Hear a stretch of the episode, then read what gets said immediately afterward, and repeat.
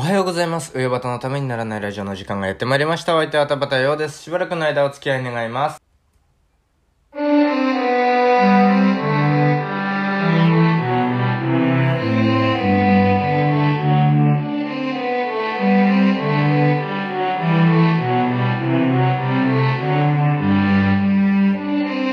い、改めましておはようございます。田畑陽です。えーと、ちょっとね、びっくりなことがありました。っていう、昨日の放送を聞いてくれた方はね、わかると思うんですけれども、えー、なんか昨日ちょっとエンディングおかしかったですよね、私ね。な、変だったんですよ、最後の最後。今まで間違えたことのないようなことを間違えてて。えー、最後ね、ちゃんと言えてなかったんですよね。最後いつも、あの、それではまた明日お耳にかかりましょう。田畑よでした。ありがとうございました。って言って終わってると思うんですけれども、それをなんと、それではまた明日お耳にかかりましょう。田畑ようです。ありがとうございました。って言ってんですね。うん、そこから自己紹介始まっちゃってるんですね、また。なんか、ねえ、もうこんだけもう100回近くこれを毎日、まあ、このエンディングに関してはなんか、あのー、そんな100回もやってるわけじゃないですけど、それでも結構な数やってて、そうするとなんかね、あのもう、あれですね、ゲシュタルト崩壊を起こしてるというかもうなんか、頭がわけわかんなくなってるんでしょうね。なんかもう本当に、わけのわかんない。で、それで後で言い終わってから気づくんですよ。気づいて、あれ？ん？って言ってるのも入ってるっていう、えー、めちゃくちゃ意味がわからない、えー、放送だったと思う。ちょっとそこだけね、えー、びっくりだったというか、な、なん、なんてこったっていう感じですよね。な、なんでしょうね。なんかだから今日はちょっと気を、今日からまたね、ちょっと気を引き締めてというか、気をつけていかなきゃいけないなぁなんて思っております。えー、それではね、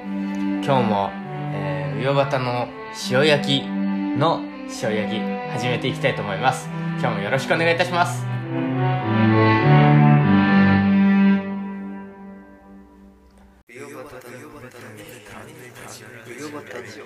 にならないラジオはい、ということで、えー、始まりました。上端の塩焼きの塩焼きでございますけども。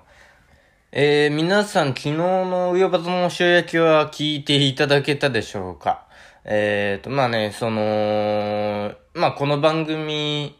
上端のためにならないラジオの一週間分を、えー、岩田優吾が、えー、後輩で友人で、えー、漫才の相方のね、岩田優吾が、えー、一週間分を振り返ってくれるっていう番組なんですよ。岩端の塩焼きっていうのは。で、まあなんかね、その、手紙が来ないと。で、今まで理論無双しててっていう話とか、まあなんかいろいろあって、で、まあとにかく手紙も来ないのもあって、あの、いじってほしいとリスナーの皆さんに。えー、岩田優吾をいじってくださいっていう風に彼が昨日の放送で言ってたと思うんですけども、で、言ってて、で、そのタイトルを、まあ、うよばたのためにならないラジオを調理してるっていう意味で、いじって調理してるっていう意味で、えー、あの番組をゆうよばたの塩焼きっていう風にしてるんですけども、それをまた塩焼いて、塩焼、塩焼くって動詞があんのか？ねえよな。え、塩焼きにして、またリスナーが調理してほしいっていう、そういうスタンスに、で、話してたと思うんですけども、最後の方にね。で、それの、だから、塩焼きの塩焼きっていうタイトルで、えー、出したと思うんですけどもね、昨日ね。まあ、ちょっと昨日ね、あの、岩田に、あの、もう言われたというか、なんか、ちょっといくつか、岩田に謝っておきおかなきゃいけないなっていう、ユーゴンにね、謝っておきたいことがあって。で、まあ、一つ目が、まあ、手紙のこと先に言っちゃってごめんねっていう、まあ、ちょっと聞いてない人は、あの、まあ、聞いてほしいんですけども、えっ、ー、と、まあ、私がね、手紙を書きたいなっていう回があったと思うんですよ、先週。え、で、それ、そこで、えっ、ー、と、今日配信の、えー、えっ、ー、と、岩田と伊藤のラジオカッコ仮で、えー、私が岩田に手紙を書いたのをサプライズ的に出してくるっていうことをやろうとしてたんだけども、田畑が先に喋っちゃったっていう、ちょっとハプニングがあって、もう本当にこれに関しては番組潰しもいいところなんで、申し訳ないなというふうに思ってるんですけども。で、それから、えー、あともう一つはなんだ、月曜日の塩焼きでうまく、塩焼き、え？月、先週の月曜日の岩田に対する返しに愛がなかったっていう話があったと思うんですけど、うん、どうもごめんなさいということでね、ちょっと謝っておきたいなーなんて。もう本当になんか、ありがたいですよ、あの人に対しても私は。ね、昨日なんて、今日、あの、忙しいからっつって、教、教習所の教養休憩室ってとこですか？で、ずっと、なんか、ビクビクしながらね、録音してて、なんか、あのー、エアコンの音なのかな？なんか車の音なのよくわかんないけど、ずっと後ろで、うーんっていうのがかすかに聞こえてましたよね。えー、めちゃくちゃ面白かったです。いやでもね、なんかそういう、あの、その緊張感のせいか何なのかよくわかんないけど、話があっち行ったりこっち行ったりしてたような気がしちゃって、え、これで出すの大丈夫っつって、え、あの、撮り直そうかつって、えー、言われちゃって。いやいや、大丈夫、だと思う。なんか若干なんか繋がりがおかしいなって思うところがあるから、なんとかしとくわみたいな感じで、えー、ね、やってましたですけどもね。えー、いやなんか本当に、あの、でも毎週日曜日にあれを、ああいうものを持ってきてくれるっていうのはありがたいですよ。私としては。もうなんか本当にありがとうっていうのはね、言っておかないといけないななんていうふうに思いますよ。えー、ね、もう本当に、あの、愛がないって言われたんで、本当に、あの、愛を込めてありがとうをもう今日は連発していくつもりですけども、えー、本当に、いや、でも本当になんかその、あの、忙しい間を縫ってね、撮ってくれたっていうのはありがたいですよ。ただね、なんかまあ、その、BL っていいよねっていう回でも話したと思うんですけれども、まあなんかちょっと、あの、意見のぶつかりがあって、えーと、ちょっとなんか、自分のスタンスに今悩んでるという、まあざっくりと言うとね、まあ彼がそういう今状況で、で、ちょっとあの、やっぱり、その塩焼きっていう番組って、この、湯端のためにならないラジオで、田畑何言ってんのそれっていう、えー、バカにする番組だと思うんですよ。塩焼きっていう番組は。で、あの、まあ、もちろん、あの、その、こんなこと言うのは野暮ですけども、私を立てて、あの、面白く馬鹿にするっていう番組だと思うんですけどもね。うん、で、なんだけど、なんかもう、ちょっと昨日の聞いて、思っちゃったのは、なんかその、BLT よねっていう回で話した通り、まあなんか意見のぶつかり合いが自分のスタンスに、えっ、ー、と、ちょっと悩んでる岩田が、なんか見え隠れしたかなっていう、なんか、今まで散々、あの、まあ、いいところはいいって言ってくれてたけど、いいところをなんか、ずっと並べ立てるみたいなのはやってなかったと思うんですよね、あの、塩焼きっていう番組は。で、だからそこでなんか、あの、結構なんか、高確率で、褒められてた気はして、まあ悪い気はしないですよ。あの、岩田に褒められて悪い気はしないですけれどもね。なんか、塩焼きとしてこんな褒めちゃっていいのかなっていうのをね、なんとなく、ちょっと思っちゃって、大丈夫？っていうのはね、えー、ちょっと心配になりましたけど、私の取り越し苦労なら全然いいんですけども、まあなんかちょっとそういう風に私が感じたかなっていうのは、ちょっと、あの、ここで言っておこうかななんていう風に思って、ちょっと言ってみました。まあなんかね、この、このなんか、ちょっと、スランプというか、というのを抜け出そうとして、なんか一皮向けて成長しようとしてるっていう考え方もありますからね。そしたらもうなんか、あの別に私がそんな気にすることではないですけどもね。まあ、そもそも私が気にすることなのかっていう話もありますけどもね。なんていうか、そしたらなんか新しい綿が見えて楽しみだな。私もなんかそういう風になんなきゃいけないななんていう風にすごく思いますけどもね。なんか、本当は今日、その、昨日、一昨日といった、えー、後輩、えー、高校の後輩たちの卒業論文、の発表会みたいなのがあったんですけど、その話をちょっとしようかなと思ったんですけど、なんか結構時間が時間なんですよね。毎回思うんですけど、で、岩田に対して言いたいことを、あの、言い終わって時間見てみると、もう結構8分とか9分になってて、もう喋る時間ないじゃんみたいに思っちゃって、えー、でもね、昨日の卒業、昨日、おととい、2日間で12人11人か。11人の発表があって、で、まあ、とっても面白かったんですよ。なんていうか、今まで車に構えて見てた、馬鹿にしてた、ちょっと、ん？っていう風にみ、私が見てた部分が、なんかちょっと結構まっすぐ入ってきたというか、なんかすごい新しい形式を彼らが作ったというか、なんかとっても面白くって最高でしたね。うん、なんていうか、あのー、まあ、担任の先生が言ってたそうなんですけど、未来志向っていうね、えー、感じで、で、なんていうか、まあ、そのね、か、えー、親族がいるっていう、まあ妹がね、その学年にいますし、あと幼稚園が同じで、幼稚園から一緒の、その、だから妹、うちの妹と、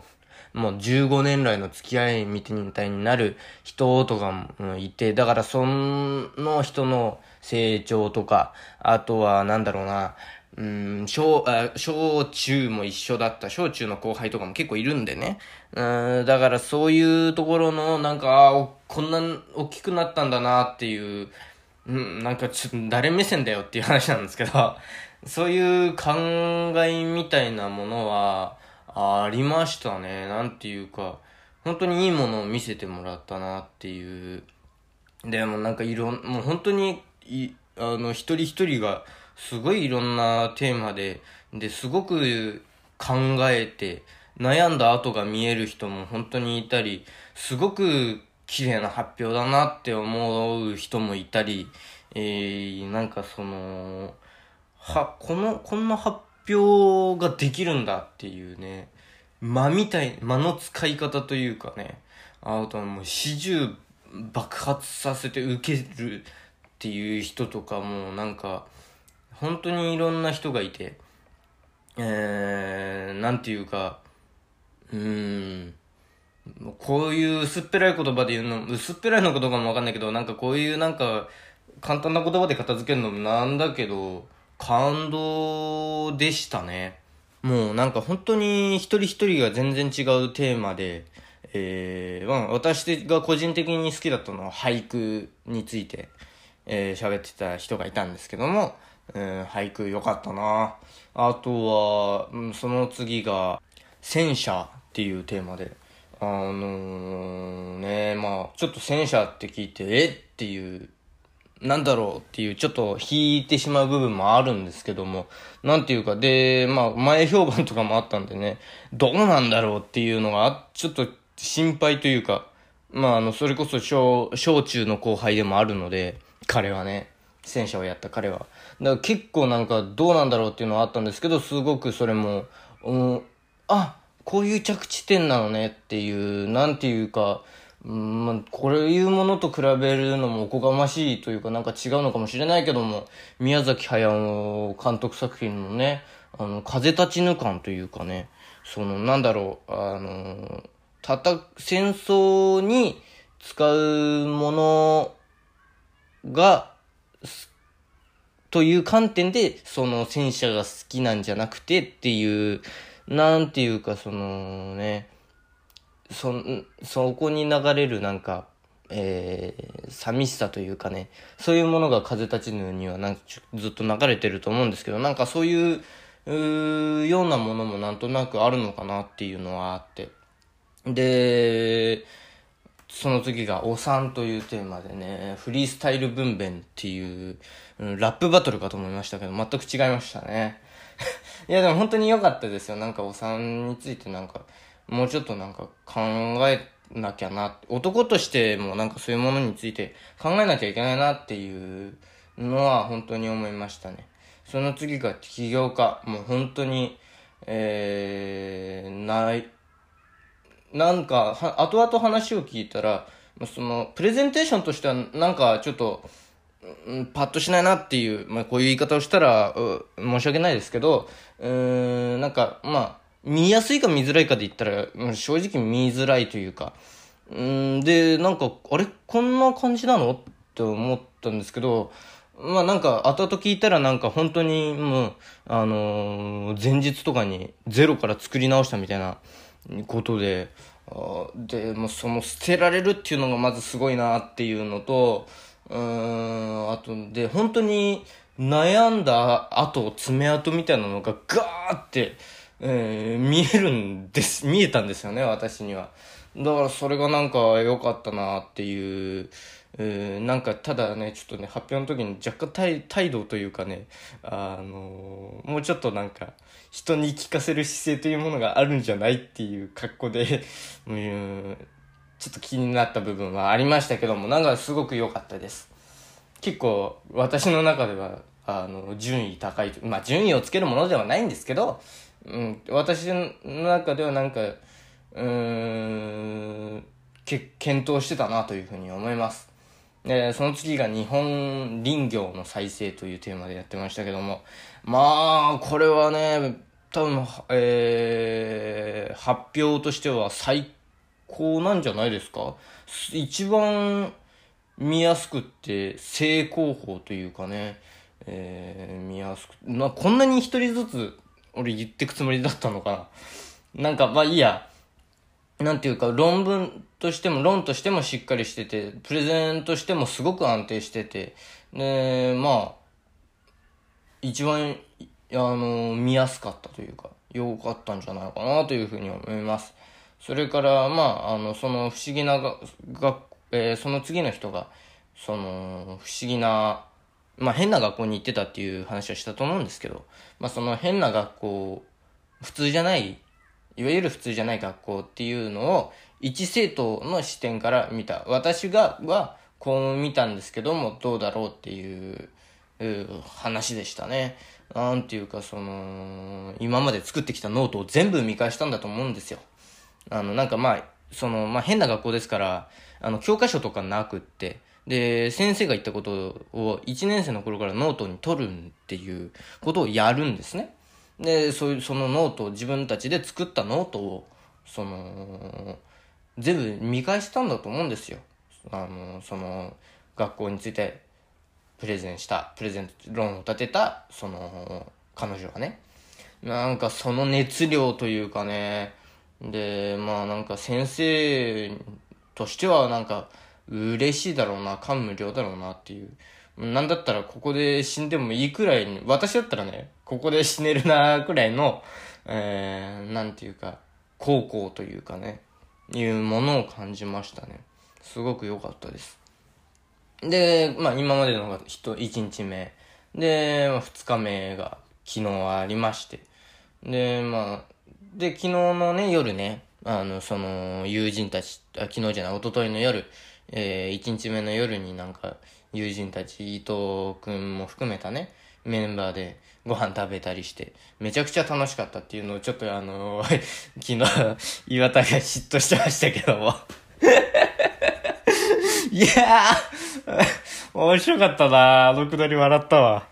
いや、面白かったです。で、ね今日もなんかご飯、あ、今日もなんかご飯を食べてくるんだろうな、なんていうこと言ってて、昨日はなんかちょっと、あの、みんな疲れてて、あのなんか、ぬるーっと解散しちゃいましたけどもね。えー、で、まあ、昨日二日目ありまして。で、日本の、一人目が日本の田舎と空き家のリノベーションっていう、えー、田舎のダサさをなんとか克服するみたいな。ちょっと違うかな。まあなんか、なんていうかなんか、かっこいい田舎を作ろうぜっていう話だと思うんですけど。まあどうしたらね、田舎に人が来て、なんか過疎化が進まないかみたいな、そういうことですよ。で、まあなんか本当に、えー、まあ、成功法というか、まあ、その論に対して成功法とかなんとかあるのかどうかっていう話なんですけど、なんていうかね、あのー、飾れる部分を削いで無駄をなくしてみたいな、いうイメージですね、そのプレゼンに関しては。なんていうか、こあの、盛り込めるはずの、なんか、実践であったりとか、そういうものを、バーンって紹介して、どうだ、すごいだろう、みたいな感じにするんじゃなくて、それを、あえて削ったっていうのになんそこを、発表の場では、えっ、ー、と、まあ、展示でね、やってるんで、ちょっと見てくださいっていう感じにして、その、発表の場では、そこについては、あの、ちょっとだけ触れるだけだったっていうのが、なんか、すごい勝負に出たなというか、うん、強いなっていう、えー、かっこいいなっていうふうに思いましたね。で、その次が鳥の行動、十四松の子育て。っていう、まあ本当に、まあ前にも話しましたけど、その、なんかな、その人の人柄というか、何とも言えない面白さっていう、フラっていうものがあるなっていうふうに思って、まあ一番この2日間を通して笑いましたね。うん、なんかまあ笑える内容、だからその彼が面白かったっていうのはあるんですけど、で、な、まあ内容もなんかすごく説得力があって面白くって、で、だからなんか、で、結論とかもなんかすごい素敵で、えー、なんだろうな、えー、まあ、笑って泣けるっていう言い方をするとなんかチャッチく聞こえますけど、でもそういうものでしたよ。なんか良かったです。で、その次が色彩が人に与える影響ということで、うん、なんかね、えー、まあこの人はもう本当に、えー、それこそ幼稚園の頃から知ってる人なんで、うーん、なんつうかね、まあ大きくなったなっていう、あ、そんなことを考えてたんだみたいな、いろんなことを思いましたね。で、その次が認知症。えー、認知症。よく、そのね、まあ、こんだけなんかもういろんなテーマが出揃って、今度、認知症が出てくるかっていうね、話の説得力があって、で、あ、そうだなっていう、なんか、本当に知らないことだらけだったんで、認知症に関しては。だから、これからなんかいろいろ勉強していかなきゃななんていうふうに思ったりしましたね。で、最後、音楽による新章、えー、継承表現。音楽習字学から予想する、えー、未来のよ、えー、音楽の形。ちょっとここ、タイトル、副題がね、ちょっと変わってたんですけども。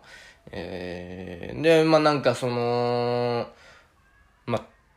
いろんな、もうピアノをちゃんと弾いて、えー、説得させる、あもう分からせるっていうね、えー言葉だけじゃなく、もうなんかもうありとあらゆるもう映像も使って音も使って何もかも使ってみたいな感じで、えー、それこそさっきの、あの、話した日本の田舎と空き家リノベーションとは、もう真逆と言ってもいいくらい、えー、逆ですよね。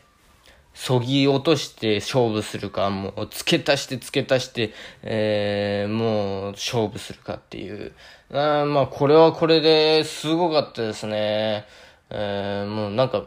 昔ピアノ弾いたこと、あ聞いたことがあったんで、彼の。うん、なんかびっくりするほど上達しててっていう。で、あんな曲を作れて、みたいな。えー、もうそう、作曲してたんですよ。その人が。もうなんかすごいなっていう、もうなんか、本当になんか、パワーをもらったという、もう、やる気と元気と感動をもらったっていう感じですかね。なんかいいもの見せてもらったなというふうに感じました。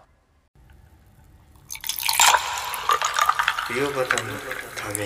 にならないラジオ。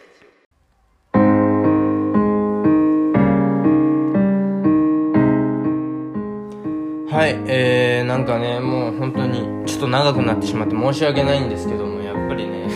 塩焼きの塩焼きをやると長くなるなっていう、えー、調理法を考えなきゃいけないななんていうふうにちょっと最近、7週目ですか塩焼きも7回やってもらって、結構やってますね、そうするとね。ありがたいですよ。で、だからそのね、塩焼きをどう調理するか、また調理しなきゃし、しようかっていう、私が今度はそういうことを考えなきゃいけないなっていうところですかね。あとはもう本当になんかいい、その、3つ下ですよ、年齢からしたら。うん、そんなことを感じさせないような成長ぶりというか。でね、もう昨日、おとといなんかはこの放送、朝起きて、あの、寝ってね、頑張って寝って話をね、で、それで朝喋って電車の中で編集してあげてましたからね。もう、えらい騒ぎですよ。いやー、でもなんか楽しい2日間でした。本当にな、お疲れ様っていうのとありがとうっていうのは、ね、思います。はい。上端のためにならないラジオではメール、LINE、Instagram、Twitter んなコーナーが欲しい、こんな企画をやってほしい、喋る大トークテーマ、質問、相談ネタメールこのラジオの感想 YouTube だけでやってほしいことなど何でも承っております。また岩手英語プレゼンツヨバタの塩焼きでも同じメールアドレスでメールを承っております。えメールアドレスヨバタ .tnr.gmail.com 全部小文字で uyobata.tnr.gmail.com です。お間違いのないようにどしどし送っていただければと思います。また上バえー、上バタの塩焼きへのメッセージの塩焼き。あ塩焼きだけで結構です。塩焼きと書いてくださると大変助かります。それではまた明日お耳にかかりましょう。田畑陽でした。ありがとうございました。